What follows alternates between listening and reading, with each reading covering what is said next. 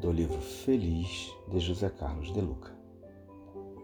Da palavra sábia e amável de Cora Coralina, ela que a despeito de tantas lutas e sofrimentos que experimentou em sua vida soube ser uma mulher feliz.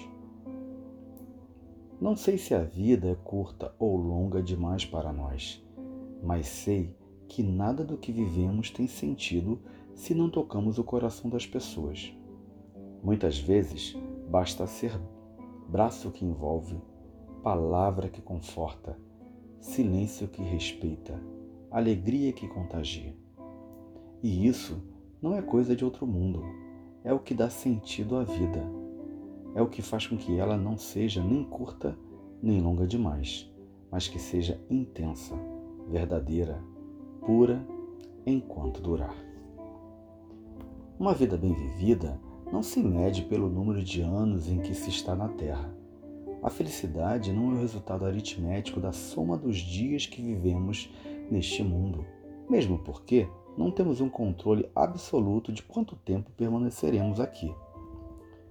Tocar o coração das pessoas dá sentido à nossa vida.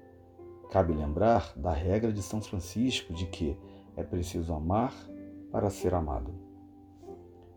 Se estivermos nos queixando da carência afetiva, é porque provavelmente não temos tocado o coração das pessoas como poderíamos. Será que temos dado todos os abraços possíveis? Será que não existe alguém esperando neste exato instante um abraço nosso?